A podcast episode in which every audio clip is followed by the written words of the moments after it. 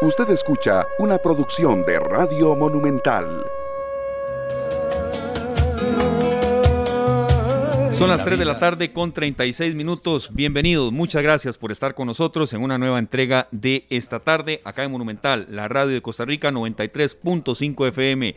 También estamos en www.monumental.co.cr y muchas gracias también a las personas que están ya conectándose con nosotros en Facebook Live en el perfil Canal 2 Costa Rica. Gracias por su compañía, muchas gracias de verdad por estar en una tarde más compartiendo nuestra música, nuestras entrevistas, la información que siempre les queremos dar a todos ustedes para que eh, comprendamos mejor todos la realidad que nos está rodeando y también nos ayude eh, a tomar mejores decisiones, eh, lo que a nosotros les ofrecemos acá en nuestro programa. Muy contentos, de verdad, hoy con Heiner Chacón en la cabina de controles, un servidor Esteban Arones París y bueno, mi compañero Sergio Castro ya con nosotros, que hoy el menú de arranque es Joan Manuel Serrat.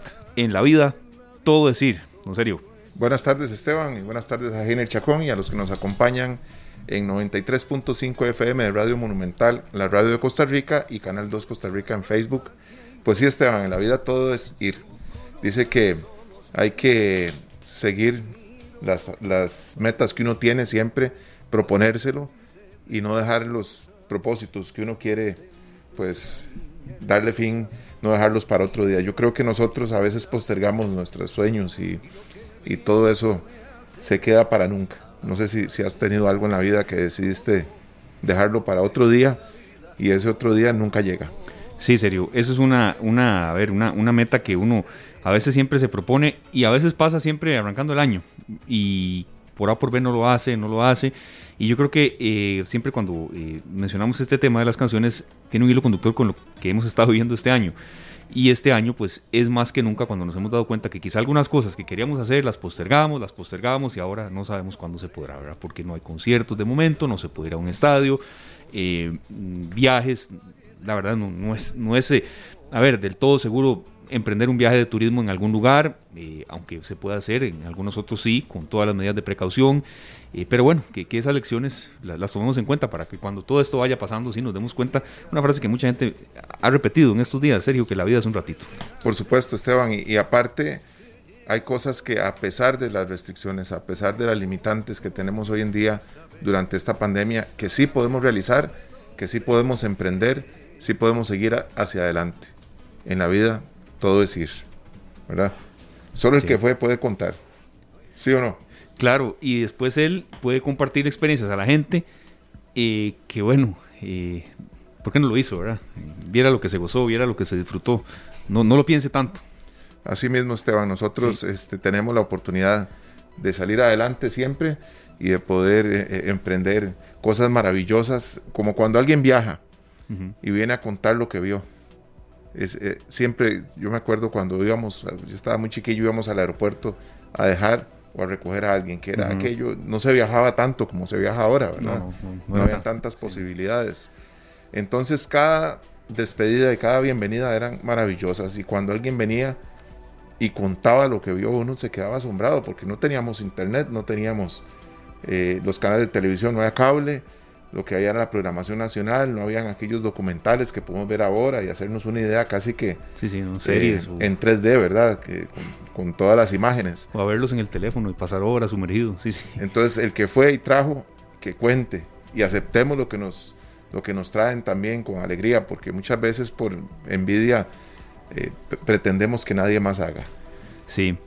De verdad que es un mensaje eh, que queríamos darles a todos ustedes y muchas gracias por estar con nosotros y también por compartir nuestra transmisión que ya está eh, en Facebook Live Canal 2 Costa Rica. Gracias a las personas que ya están conectándose. Bueno, nosotros arrancamos con un tema de actualidad, pero que también va a ser de mucho aprendizaje. Eh, esta tarde nació, sería hace prácticamente ya casi un año y un mes, eh, por cierto, con el propósito también de eh, dar a conocer espacios en los que de algunos temas de actualidad que la gente conversa, sepa un poco más, profundice y sobre todo tenga elementos de juicio. Por supuesto que la pandemia viró mucho de lo que teníamos programado, pero bueno, hemos hecho el gran esfuerzo y también eh, con creces en algunos aspectos y con carencias en otros. Pero por ejemplo, hoy vamos a tocar un tema que se sale un poco de lo que estamos viviendo en el día a día en materia de pandemia, de noticias de este tipo, pero que también lo hemos vivido eh, por lo menos en la última semana. Estamos en mayo, eh, ya prácticamente a poco a poco a, entrar en junio, en un mes en el que las lluvias de verdad deberían ser la tónica, pero no ha sido así. Esteban, ahora más bien tenemos una situación que nos puede causar eh, confusiones también. Sí. Para la gente que es alérgica, la gente que le cuesta a veces en las noches por un tema de humedad u, otras circunstancias conciliar el sueño, porque se, yo no sé si, si a vos, y yo supongo que a más de un oyente le ha pasado, que se despiertan en la noche asustados porque sienten que se iban a ahogar. Y esto puede ser por una alergia, por la humedad de, de, las habitaciones y demás. Y con este polvo del Sahara, Así es. se puede estar dando muchísimo, incluso confusiones en las que uno puede decir esto, que será gripe, COVID, qué es. Claro, tomando en cuenta que estamos en una época de, de, mucha eh, eh, pues enfermedad y también de otras que no son propiamente eh, derivadas de la pandemia. Nos complace mucho que esté con nosotros de nuevo don Juan Carlos Fallas, él es un experto en meteorología, fue director del Instituto Meteorológico Nacional, más de 40 años de labor en ese instituto, más de 30 años como investigador, docente de la Universidad de Costa Rica. Bienvenido de nuevo don Juan Carlos, un tema de verdad que siempre pues, genera comentarios, dudas en la gente y en ocasiones también hasta información falsa, que es lo que no queremos evidentemente pues dar. ¿Qué es el polvo del Sahara, don Juan Carlos? ¿Y por qué específicamente aleja las lluvias si alguna gente no cree ni, ni, ni quiere incluso creer que viene de tan largo y puede afectar a Costa Rica? Bienvenido, don Juan Carlos, de nuevo. Muchas gracias, Esteban, Sergio y los radioescuchas. Eh, muy buenas tardes a todos y aprovecho la oportunidad para felicitarles por el programa y que haya durado ya un año. Esperemos que continúe, continúen así. Y, y aquí estamos para servirles. Sí, eh, en realidad es un, es un fenómeno que siempre ha existido, es un fenómeno que eh, gracias al desarrollo de la tecnología, al, al, seguimiento a través de los satélites meteorológicos y de las y, y de las estaciones meteorológicas instaladas en algunos puntos del planeta, ahora se hace más evidente, de hecho, este fenómeno del polvo del Sahara llegando a América sea, no es algo nuevo, es algo que siempre, siempre ha existido. En realidad lo que se, lo que se presenta, eh, y tal vez podamos imaginarnos que normalmente cuando nos han mostrado una película del desierto, vemos eh, que hay una tormenta, eh, la película trata posiblemente en algún momento en que existe una tormenta de polvo o de arena, y nos imaginamos únicamente que se va a, a suscribir en esa área geográfica sin embargo, por las características del régimen de vientos que existen, esa tormenta de polvo normalmente puede desplazarse hacia el norte del Sahara, que sería la parte sur de Europa, o bien trasladarse hasta América.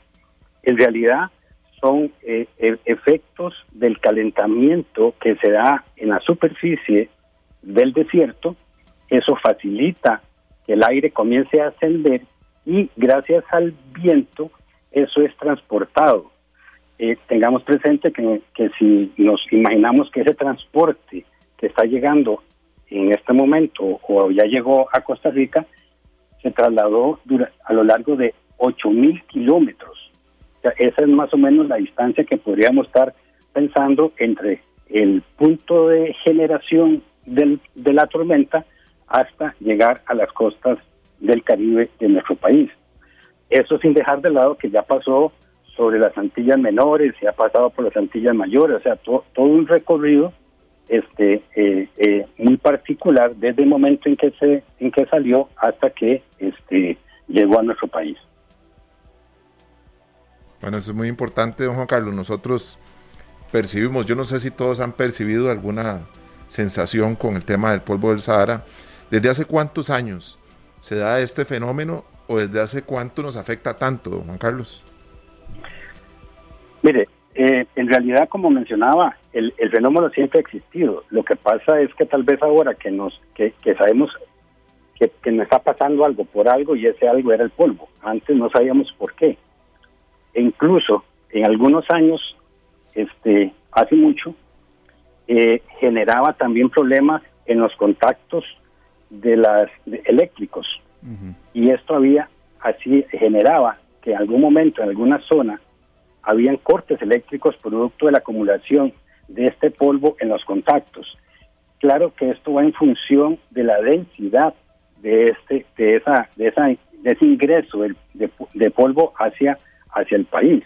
Entonces, er, eran situaciones que tal vez en aquel momento no entendíamos el por qué, pero el fenómeno, como le menciono, eh, siempre ha existido. Es más, cuando me inicié en el meteorológico eh, allá en los finales de los 70, este, le damos seguimiento de una u otra forma a esto, pero de una forma bastante eh, eh, no tan tan tan técnica, porque no habían este, sistemas tan de, detalle para determinar las características de esto que incluso en son de broma este, decíamos, bueno, esperemos un poco de, de, desperdicio de camello, vea, porque ahí viene el polvo del Sahara. Entonces, eh, en, realidad hacíamos una broma en ese sentido, pero, pero este, el fenómeno siempre ha existido.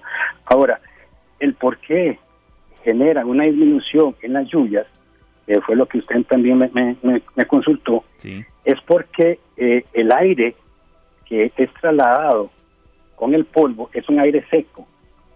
Este aire seco inhibe la formación de nubes que generan las lluvias. Recordemos que no todas las nubes precipitan. y no puede estar viendo una nube y no necesariamente tiene que precipitar. Entonces, puede ser que haya formaciones de nubes, pero no son aquellas que tienen las características físicas para la, para la precipitación de la misma. ¿Por qué? Porque está inmersa en un aire seco. Eso es uno. Y lo otro, porque el, el, la estructura de la parte inferior de la atmósfera cambia y es lo que facilita el traslado del polvo. ¿Qué, ¿Qué, quiero decir con esto? De que hay un cambio en el comportamiento de la temperatura a nivel bajo de la atmósfera que facilita el traslado de este aire. Pero además del traslado de este aire seco y el polvo, también inhibe la formación de nubes. Entonces, es la suma de factores lo que hace esta situación. Ahora, tengamos presente que una que todo esto va a depender, como mencionaban eh, al principio, de, con la densidad que haya eh, eh, llegado ese cúmulo de, de, polvo al país.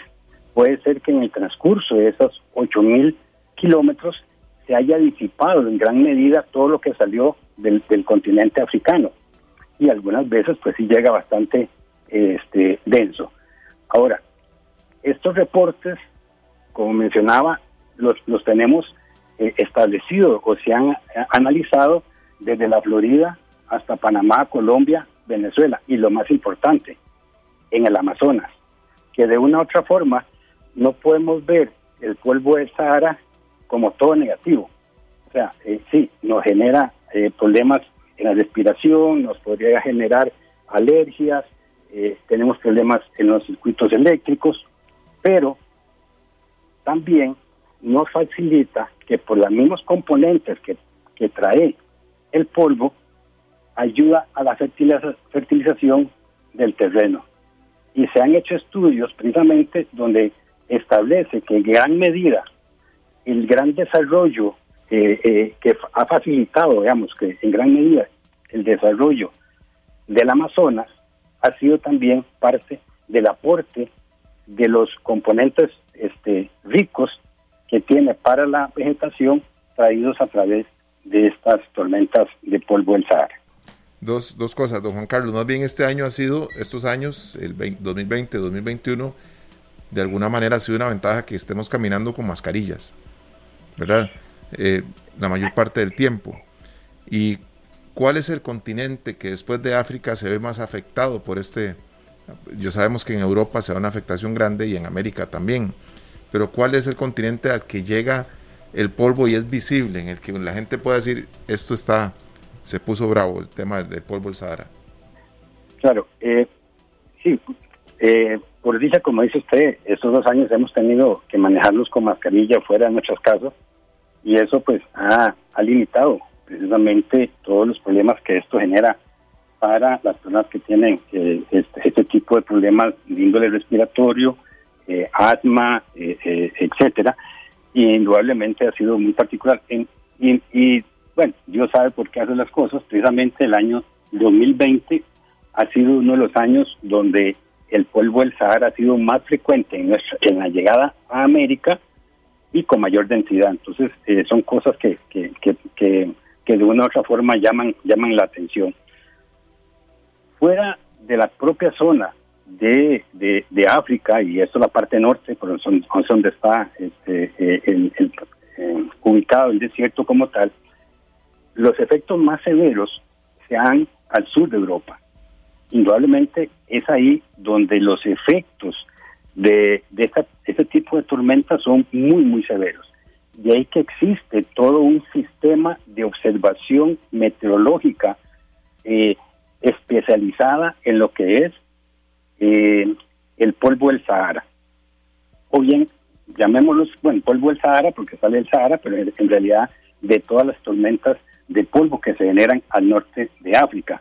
Entonces hay una red de estaciones e incluso hay todo hay un, hay un instituto de investigaciones en, España y también en las en las islas españolas del Atlántico hay hay sistemas de seguimiento para darle a la población de Europa eh, los pronósticos adecuados en los momentos en los cuales el polvo va llegando precisamente a las diferentes regiones del sur de Europa, que es precisamente la zona más, más eh, con mayor problema porque llega mucho más denso, el, el, espacio es mucho más corto, la densidad por lo tanto va a ser mayor que con respecto a lo que nos llega a nosotros aquí a América. Claro, don Juan Carlos, una duda que nos nace y que la gente también se está eh, consultando y más en algunos eh, aspectos tal vez laborales como agronomía, agricultura y demás es, bueno, ¿esto cuánto puede durar? Es decir, ¿cuánto tiempo se puede extender eh, la, la, falta de lluvias o tal vez la ausencia en algunos casos y en algunas zonas más en profundidad que en otras?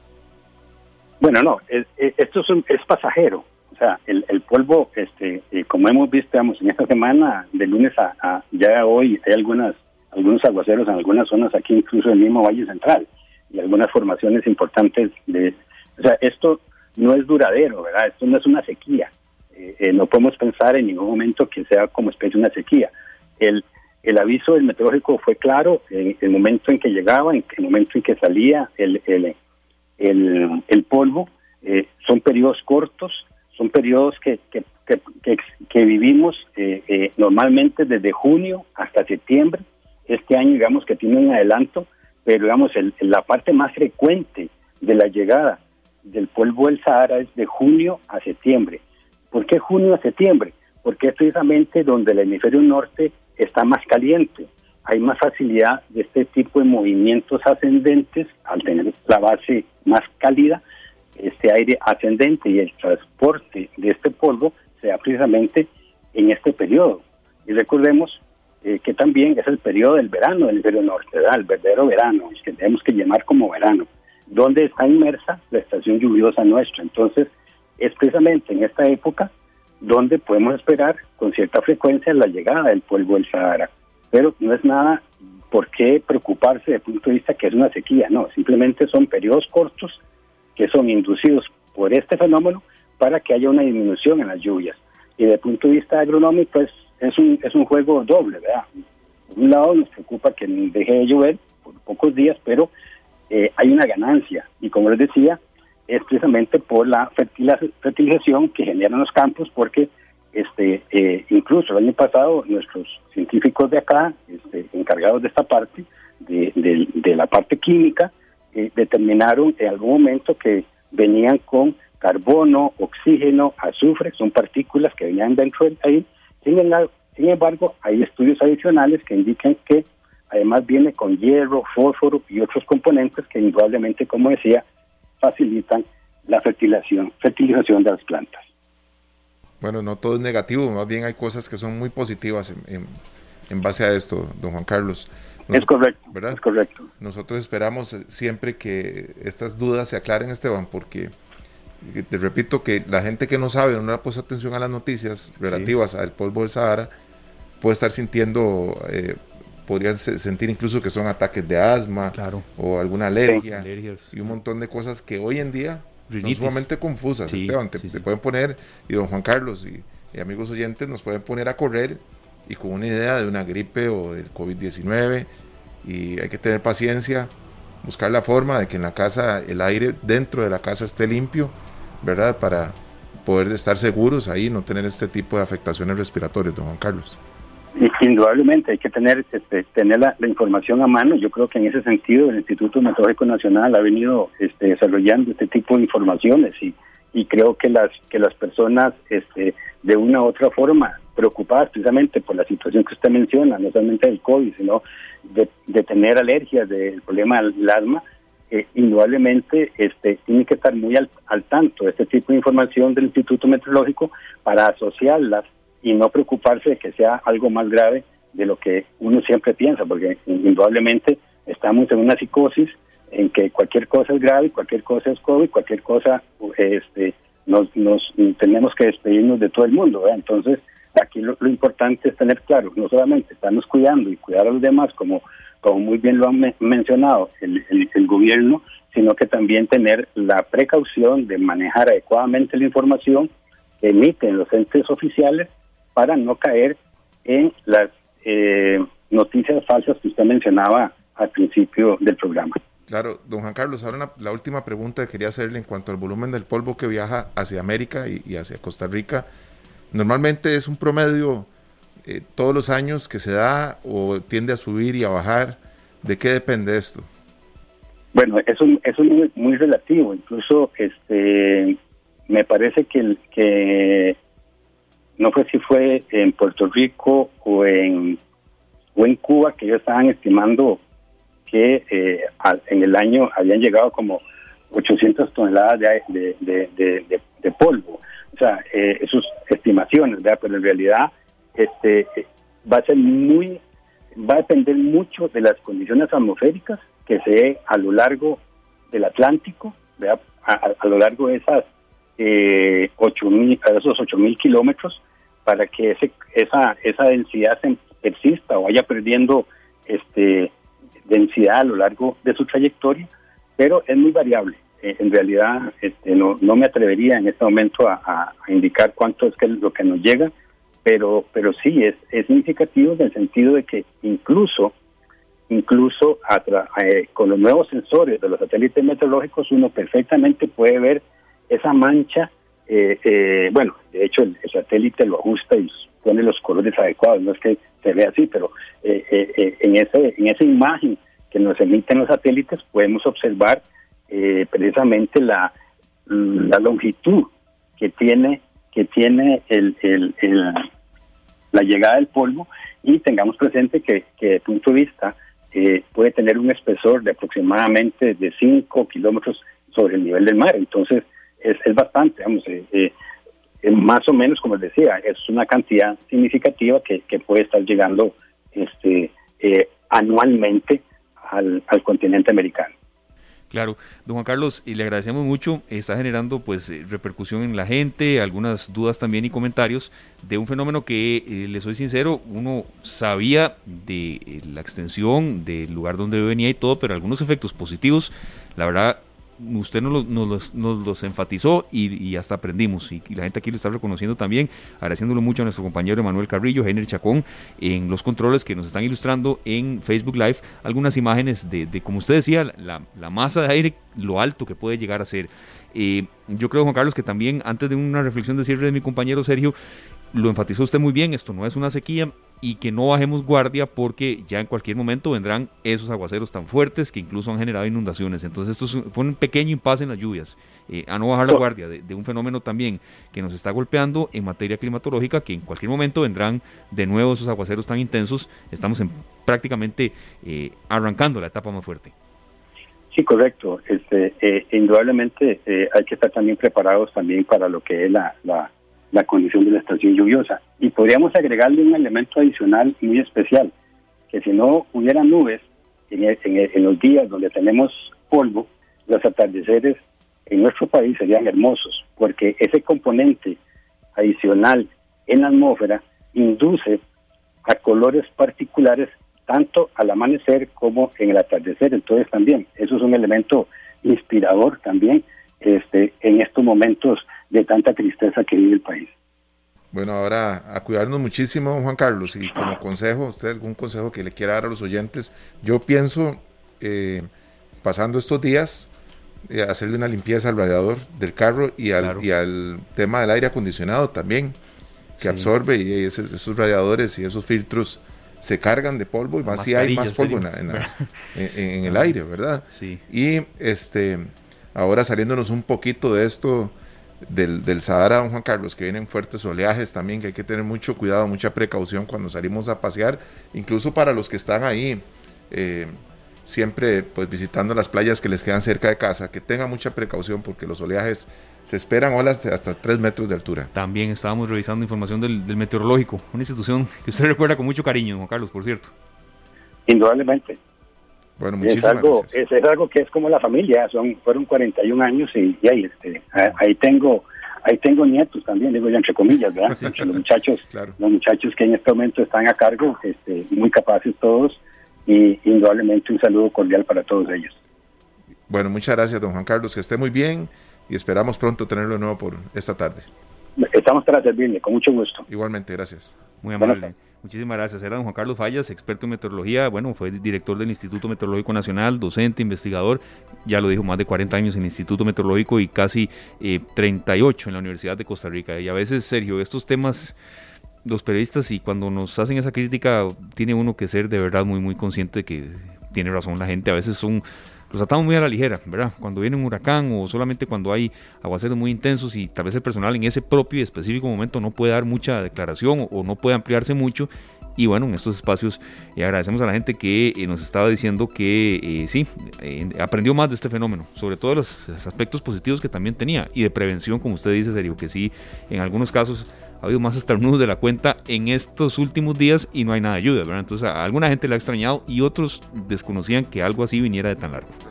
No podemos confiarnos, Esteban, porque este, ya empieza uno a, a sentir que, que hace falta que llueva. Sí. ¿verdad? Hace falta que llueva porque estamos en la época en la que necesitamos las lluvias. Claro, que lo digan los eh, amigos de Guanacaste, ¿verdad? que se dedican mucho al tema del agro. Bueno, muchas gracias eh, por estar con nosotros. Son las 4 con 3 minutos, nos vamos a la pausa y después venimos con un bloque musical también y ya está eh, prácticamente lista nuestra compañera Karina Porras hoy con el avance de Noticias Monumental, lo que está generándose hoy de 7 a 8 de la noche la tercera emisión de Noticias Monumental 93.5 FM después de Pelando el Ojo. Ya venimos con mucho más. Esta tarde. Las cuatro. Tarde. Perdón, las 4 con 9 minutos de la tarde, Esteban. Aquí escuchábamos a Katy James, esta gran artista colombiana de origen irlandés, inglés, porque sus padres, uno inglés, el otro irlandés, nace en, allá en Irlanda, se viene a los dos años para Colombia, y ya es una gran artista actualmente reconocida, cantautora y también tiene algunas interpretaciones de temas muy conocidos. Nos quedamos con la gana el otro día de, de escucharla completa en esta tarde. Y ahí estaba una canción que habla de qué sabe usted de lo que produce su tierra, qué sabe usted de sus antepasados, ¿verdad? de su historia, sí, sí. Sí, es que el azúcar es muy rico ir a comprar la bolsa, pero usted sabe a dónde la producen, cómo la producen, puedes averiguar, ir a pasear a esas zonas. Muy linda la letra, muy linda, porque uno llega al súper, está todo listo, ¿verdad?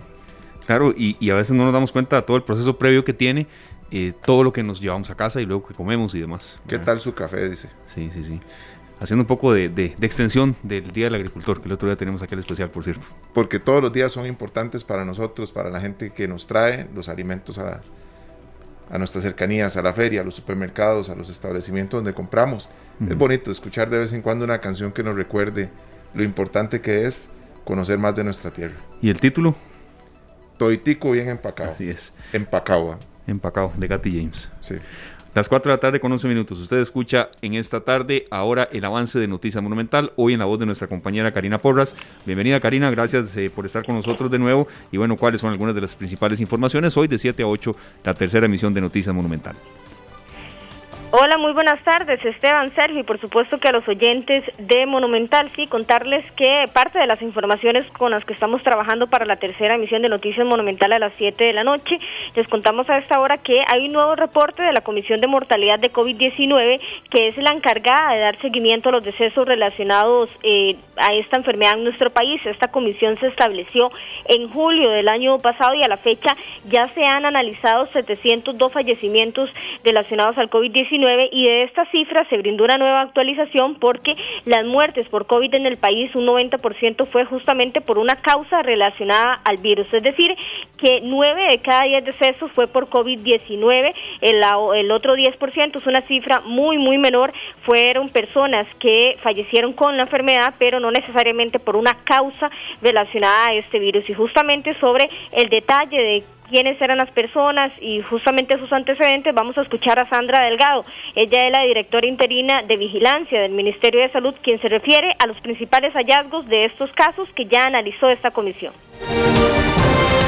Contabiliza 702 casos analizados, donde se mantiene un 90% registrados por la enfermedad, mientras que el restante 10% fueron decesos con COVID.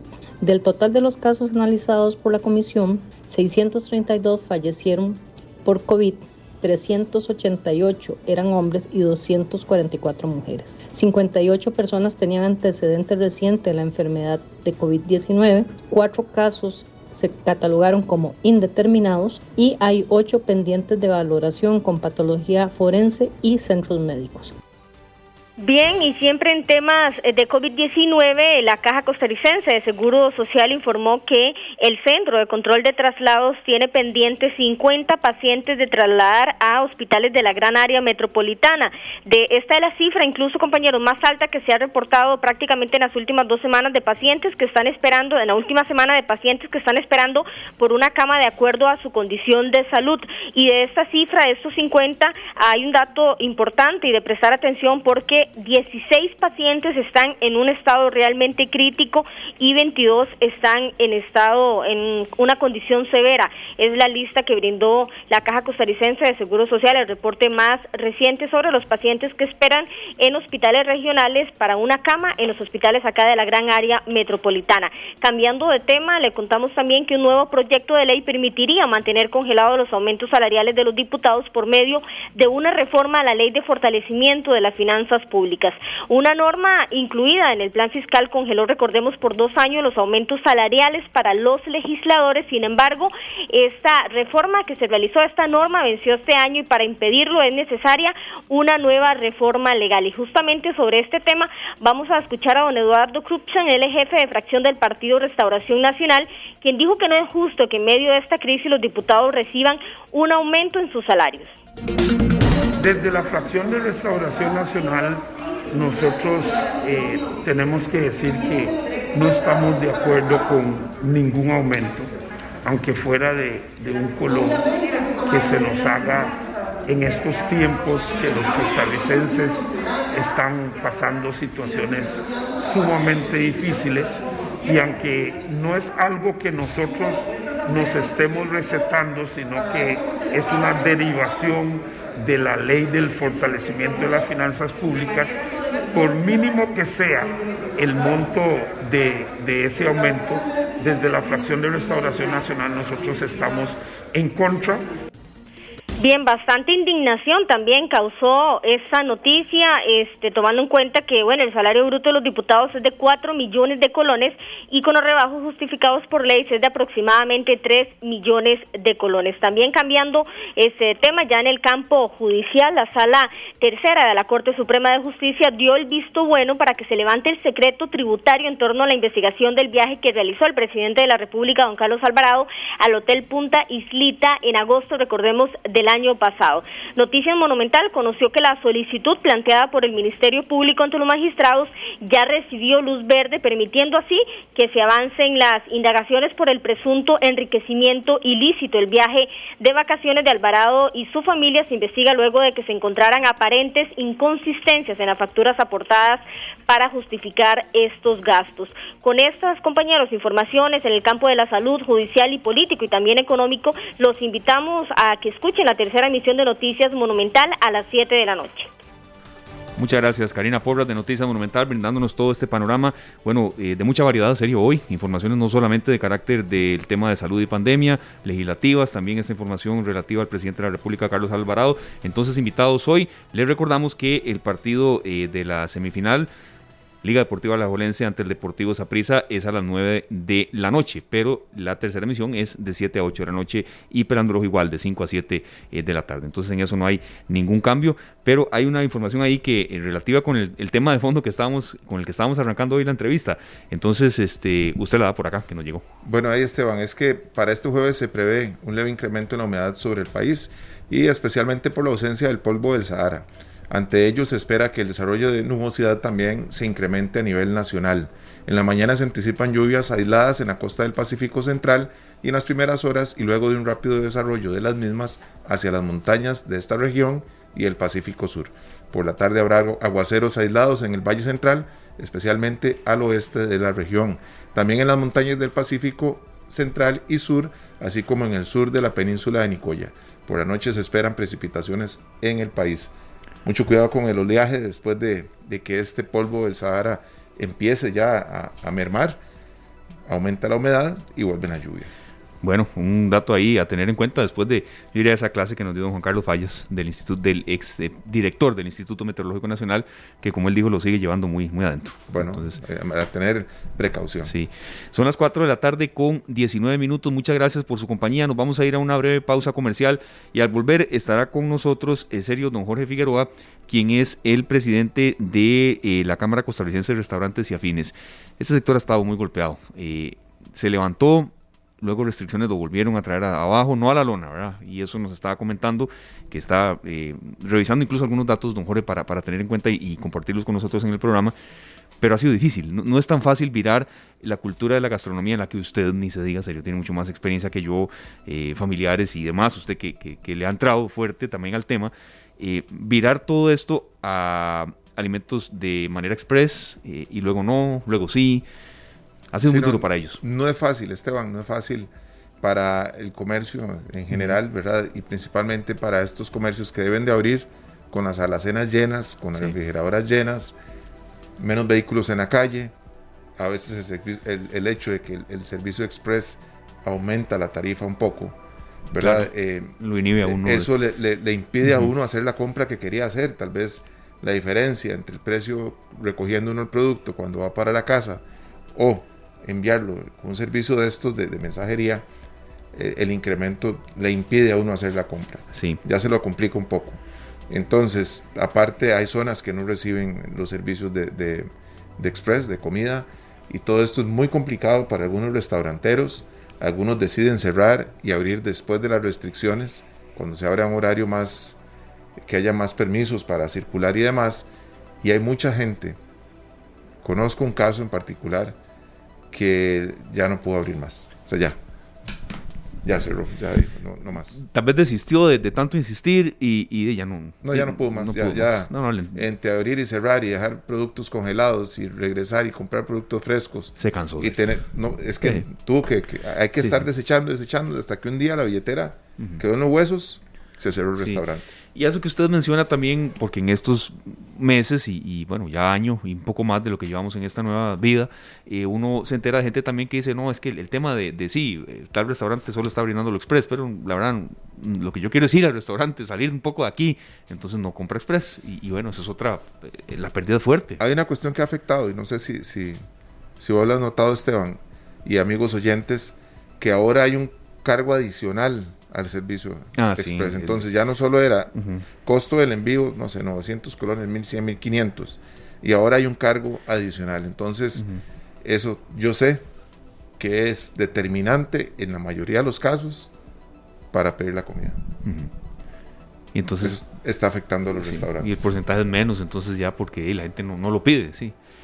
Vamos a escucharlos, vamos a escucharlos a ver qué tienen que decir, eh, porque siempre que los llamamos nos dan sobre todo mucho porcentaje, mucho dato y, bueno, el drama humano también que están viviendo, ¿verdad? De cómo quieren a veces sostener eh, un negocio con las uñas, pero quizá como le pasa a esa persona que usted conocía y dice, no, ya no más, ya no puedo más. Es decir, ya, se me están yendo ahorros y quizá, bueno, ya por más que lo quieran sostener, luego viene hasta una hipoteca, qué sé yo, y cuándo habrá certeza de que esto mejore. Entonces, sí.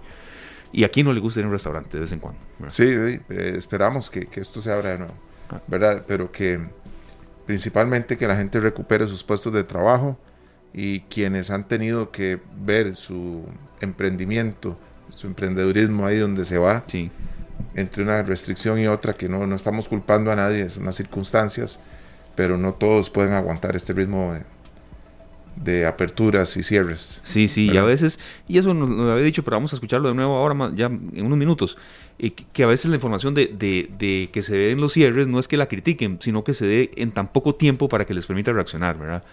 Eh, y bueno, alimentos procesados, guardados, tienen que Alimentos que se compran frescos, se descongelan para un trabajo en un periodo X y después de un día para otro cambian las reglas y eso obliga a muchos, a muchos negocios a desechar gran parte de su inventario.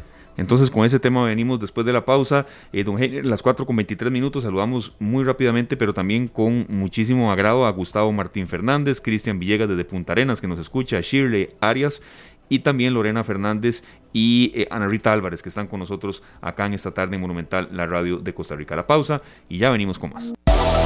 Examinamos con detalle el acontecer diario. Esta tarde. Esta tarde. Son las 4 con 27 minutos y bueno, serio, como estábamos mencionando antes del corte y como nos lo dice acá nuestro amigo eh, en Facebook Live, Cristian Villegas, no solo los restaurantes están así y no es que se deja de insistir, el problema es que ya el bolsillo no da más, no da para más, lo digo por experiencia propia. Gracias Cristian por ese mensaje y sí, de verdad que queríamos recoger un poco los últimos datos, las últimas cifras y también las últimas acciones que está tratando de ejecutar la eh, Cámara Costarricense de Restaurantes y Afines y está con nosotros don Jorge Figueroa, presidente de esta Cámara. Eh, y bueno, siguen recibiendo golpes, fue una de las declaraciones que dio, golpes muy, muy, creo, serio, certeros, contundentes, cuando usted se va levantando, cuando ya hace un organigrama de un negocio, de la gastronomía, de la comida, y bueno, luego viene un cierre, ¿verdad? Y, luego vuelve a abrir y luego otro cierre. Entonces, eh, queríamos recapitular y ver cómo está este tema. ¿Por qué? Porque ¿quién no quiere ir a veces a comerse algo? Incluso, y lo digo, lo digo por experiencia propia, y, también con conocimiento de causa, aunque sea solo ir a comer algo.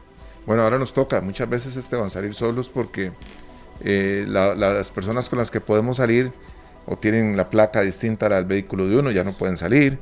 Además, ya uno no debiera compartir con otras personas de otras burbujas. Y es, todo esto hace que la salida, que era normal y que era bonito, era X lugar con mis amigos, con mis familiares y demás, se está cerrando a salir solamente con tu familia a ciertos lugares, pero normalmente lo más prudente es que traigas la comida a tu casa, ¿verdad? Eh, entonces eh, hay un tema, hay un tema delicadísimo porque ahí están los aroneros dejando de percibir, el señor que normalmente en las, en las calles está cuidando vehículos ya no ganó. Hay un montón, hay una, una cadena de afectados, ¿verdad? De forma negativa que tenemos que, que visualizar. Hasta taxistas que están fuera de sodas o lugares. Y si podemos comprar una vez a la semana, hagámoslo. Claro que sí. Hagámoslo, pero, pero tenemos que hacerlo por muchas razones. Principalmente para que nuestros amigos que nos han atendido por años no pierdan todo lo que tienen. Le damos la bienvenida a don Jorge Figueroa para que nos acompañe y de verdad nos, nos ilustre aún más este panorama. Buenas tardes, don Jorge. Bienvenido a, a Radio Monumental. Muy buenas tardes a todos y muchas gracias por la invitación para poder compartir la situación del sector de alimentos y bebidas. Claro, don Jorge, el último balance que ustedes tienen, que incluso me comentaba que estaba en reunión hoy viendo algunos datos, algunos números, y bueno, ¿qué tan duro ha sido este golpe? ¿Cómo, cómo, cómo se lo están evaluando y qué posibilidades incluso de reaccionar? Mira, eh, lamentablemente pues es un golpe porque eh, al aplicar esta nueva restricción de placas, eh, lo que estamos haciendo, estamos reduciendo a la mitad el número de personas que están circulando, ¿verdad? Eh, y eso es después de que nos reducen a la mitad del aforo, que realmente a la hora de contar las sillas es más del 50% la reducción en el aforo. Entonces, sí, e, e, es otro golpe. Eh, alguien dirá por ahí, bueno, pero venden, a, venden delivery para llevar. Eso no funciona igual para todos. Eh, e, e, es costoso tener un sistema, eh, una, utilizar una plataforma de delivery, las, comisiones, las comisiones son importantes, entonces reduce muchísimo eh, el ingreso del negocio. Y al reducirse los ingresos del negocio, pues obviamente se nos imposibilita pagar salarios, pagar eh, las planillas, la caja, los proveedores, los alquileres, impuestos, cargas sociales, y tenemos que acomodarnos, ¿verdad? Y normalmente eso se, se afecta por el lado más débil, que es el lado de los trabajadores, ¿verdad? La gente que queda expuesta a, a, desempleo o a jornadas reducidas o a contratos suspendidos y, vemos mucha gente pues que, se le hace más difícil salir adelante, ¿verdad? Eh, don Jorge, en el caso de, ustedes que tienen que, digamos, los que tienen restaurantes que manejan tantos mariscos y tantos productos que se descongelan y se van descongelando para, para el uso durante la semana, ¿cuánta es la afectación, verdad? Porque no se puede prever un, consumo X ante esta situación en la que ya los comercios han tenido que ir variando no solamente sus órdenes de, pedidos a los proveedores, sino que hasta los mismos proveedores, porque algunos proveedores ya desaparecieron. Hay, hay una afectación, pero no es tan grave por ese lado, ¿verdad? Porque ya la experiencia de los restauranteros les, les permite pues, proyectarse sabiendo que, que la cosa va a estar mala, ¿verdad? Entonces, pues, la, afectación viene por el por el lado de, los ingresos, básicamente. estamos vendiendo menos de la mitad de lo que estábamos vendiendo la semana pasada. Eh, y, pero también hay que decirlo, ¿verdad? El sector nuestro fue el primero en implementar un protocolo COVID-19 con el Estado, con el Centro de Convenciones, Ministerio de Salud y el ICT. Eh, como vemos en las noticias, no hay no hay noticias, pues, perdón la redundancia, de que haya contagios en los restaurantes, porque eh, cumplimos muchísimo con todas las directrices sanitarias, los protocolos, las recomendaciones, capacitamos a nuestros trabajadores, no solo para, para desarrollar sus labores en el negocio y cómo comportarse con los clientes, sino también cómo, cómo hacerlo en su casa, en su comunidad, en el transporte de, de la casa al trabajo y viceversa. Entonces nosotros estamos haciendo un fuerte trabajo para eh, evitar contagios y, también sacar adelante la economía, ¿verdad? Porque eh, eh, de, un restaurante el tema es cuando tú mencionas proveedores, sí, efectivamente voy a comprar menos productos, eso sí. Entonces, ¿quiénes se afectan? Se afectan los pescadores, ¿verdad? Se afectan los, ganaderos, se afectan los agricultores, se afectan otras empresas de distribución de productos como licores, cerveza, gaseosas.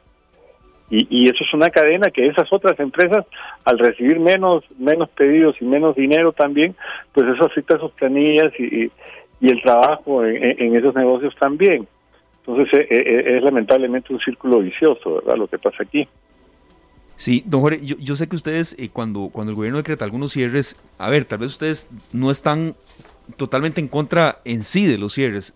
Es evidente que con, con menos circulación en calles, pues se tiene un poco quizá el contagio si la gente lo respeta y, la capacidad hospitalaria vuelve a un nivel en el que de verdad podamos hacer frente a esta emergencia que estamos viviendo. Pero yo creo que tal vez un poco más de orden en materia de, del anuncio que se hace eh, o que no se les diga a horas nada más de que llegue el sábado y, bueno y, bueno y ustedes tengan que cerrar tal vez un poco más de orden es lo que ustedes piden de un organigrama más establecido. mira últimamente tengo que decirlo verdad las autoridades nos han estado convocando a reunirnos previas a los anuncios, donde hemos tenido espacio para, para opinar y este y también hemos visto que han acogido varias de las propuestas nuestras. Eh, sí, lamentablemente han habido veces que el anuncio es, es, a muy corto plazo. En otras nos han preguntado también si podemos, si, si estaríamos de acuerdo en aplicar la medida lo más pronto posible y, hemos sido muy muy muy em, empáticos y solidarios con lo que significa la salud y la vida de los costarricenses, ¿verdad? Y en términos prácticos, pues la capacidad hospitalaria del país, ¿verdad? Que está muy afectada con esta pandemia. Nosotros no somos ajenos al dolor humano, nosotros nos solidarizamos y entendemos la situación crítica que, vive el país y hacemos los sacrificios. Porque eso es, hacemos los sacrificios. Los empresarios y los trabajadores del sector son los que se sacrifican pero el punto es que no vemos que las autoridades emitan normativa o medidas para la reactivación económica de las empresas, ¿verdad? E, e, eso no lo hemos visto todavía de manera contundente y pues esperamos que, que, eso sí actúe de manera rápida y asertiva el, el gobierno eh, para poder eh, permitir que los negocios no quiebren, ¿verdad? y, poder mantener este la economía saludable también.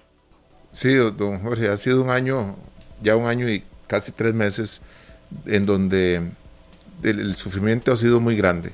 Sabemos de muchos restauranteros que en el momento en que se hicieron los primeros cierres empezaron a analizar la situación, el futuro de su negocio, ¿verdad?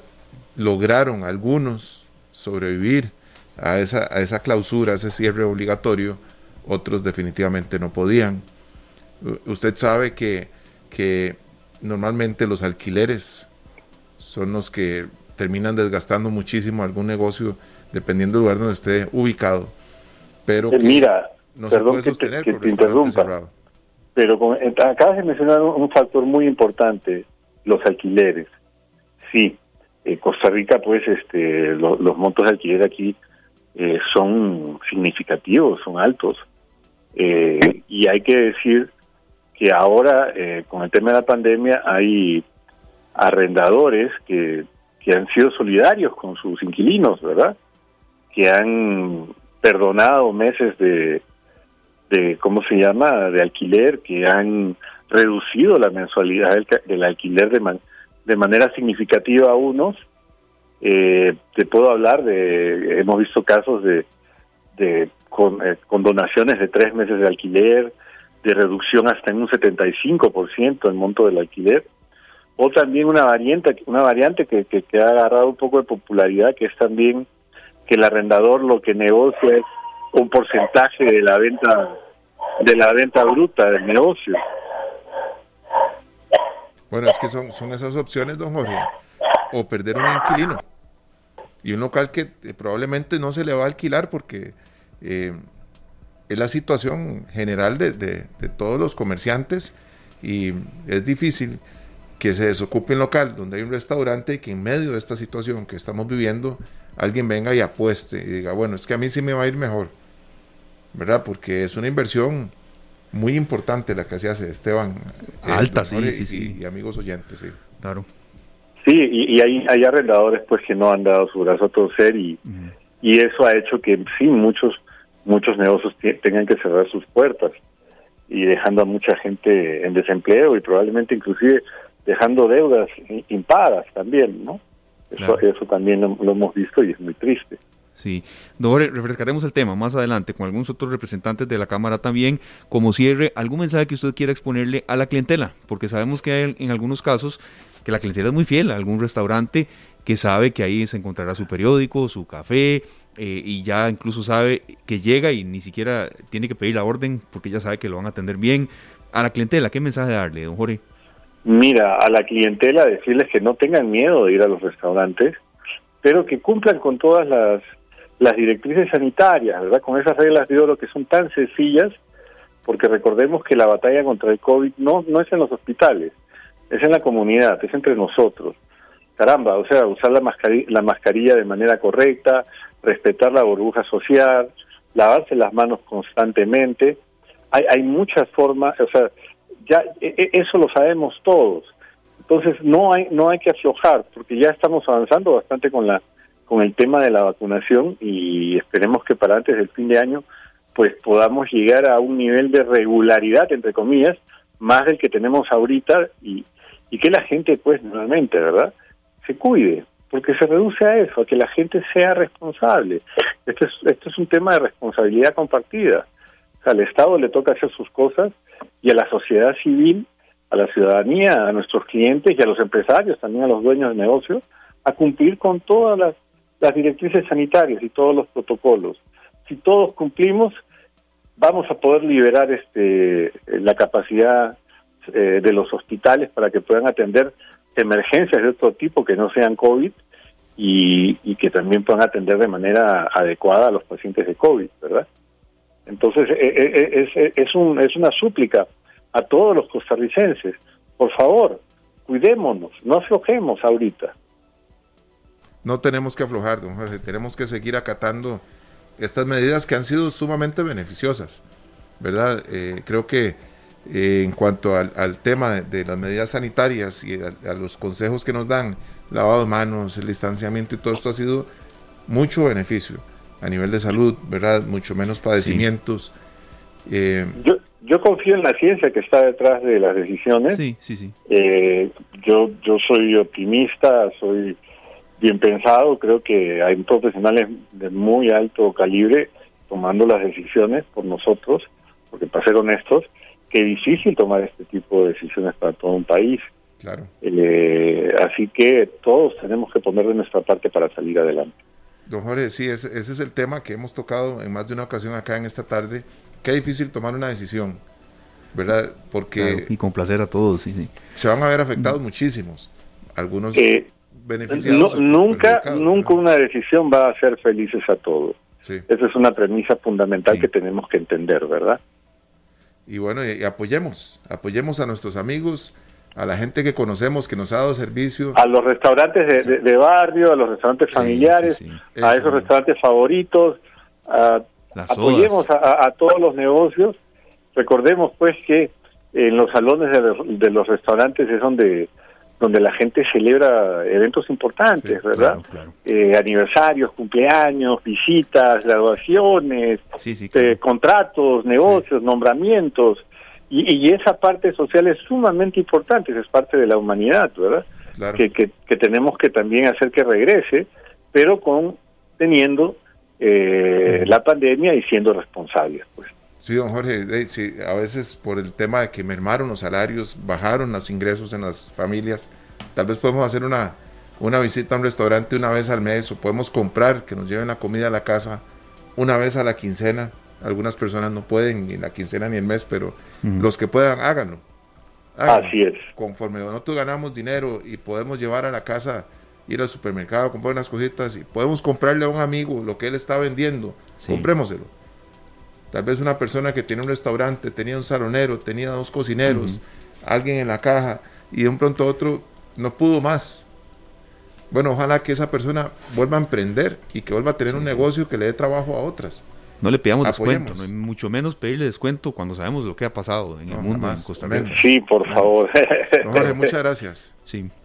Muy amables por el espacio que nos permita compartir la situación de nuestro sector. Igualmente, gracias y un fuerte Que- abrazo. Igualmente, que tengan muy buenas tardes a todos. Gracias, igual, don Jorge. Muchas gracias. Era don Jorge Figueroa, presidente de la Cámara Costarricense de Restaurantes, que nos da este panorama con mucho dato muy fresco, muy nuevo. Eh, se vino otro cierre, ¿verdad? Esta semana eh, que se dio a conocer y creo que también eh, es bueno escucharlos. Es un sector que, que ha sufrido mucho. Hemos escuchado al sector artístico acá. Hace bastante tiempo no hablábamos con él y nos da un panorama un poco similar al, al que nos había ofrecido, pero a ver, con algunos datos tal vez más nuevos, pero sí sabiendo nosotros que, que es el levantarse y luego otro golpe y así han vivido. No, no, no lo logramos, Esteban. Sí. Digamos, a nivel de, de, de los que están en ese punto, ya alcanzando un nivel de equilibrio, un punto de equilibrio, y vuelve Sí. el golpe este, ¿verdad? Que no es eh, la intención, yo sé que no es quebrar a nadie, yo sé que esa no es la No, no, intención sí, sí. de las autoridades al tomar estas decisiones, pero son los daños que se generan.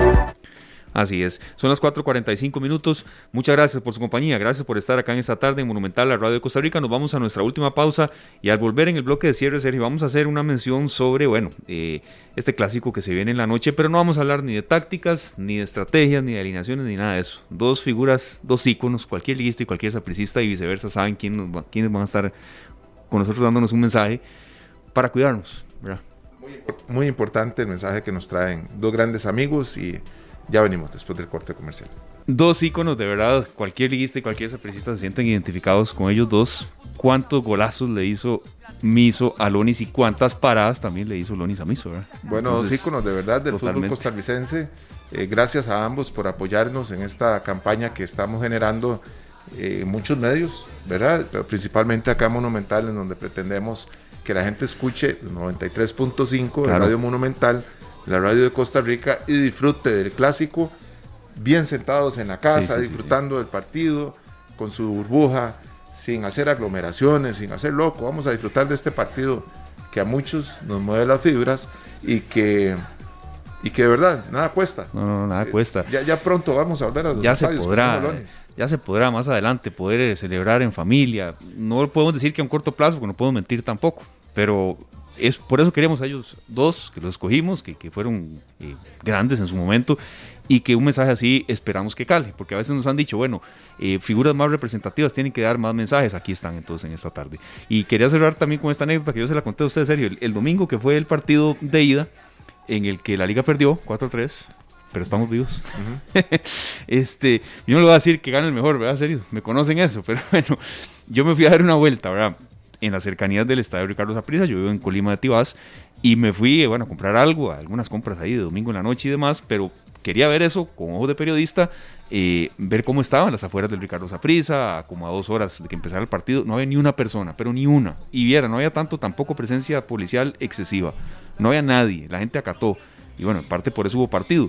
Pero ese era el llamado que queremos hacer hoy con estos dos, con estos dos eh, íconos, de tanto de la liga como de Zaprisa. Bueno, ya saben, aportarnos bien, si no viene Juan Luis Guerra y le dice a Dios que nos mande las avispas. Con este tema precisamente vamos a cerrar. Y sí, que gane el que hoy juegue mejor. Nos vamos con eh, Juan Luis Guerra y la 440 y una canción especial para los que se van a portar mal, que le van a llegar las avispas a picar. Feliz tarde, gracias. Este programa fue una producción de Radio Monumental.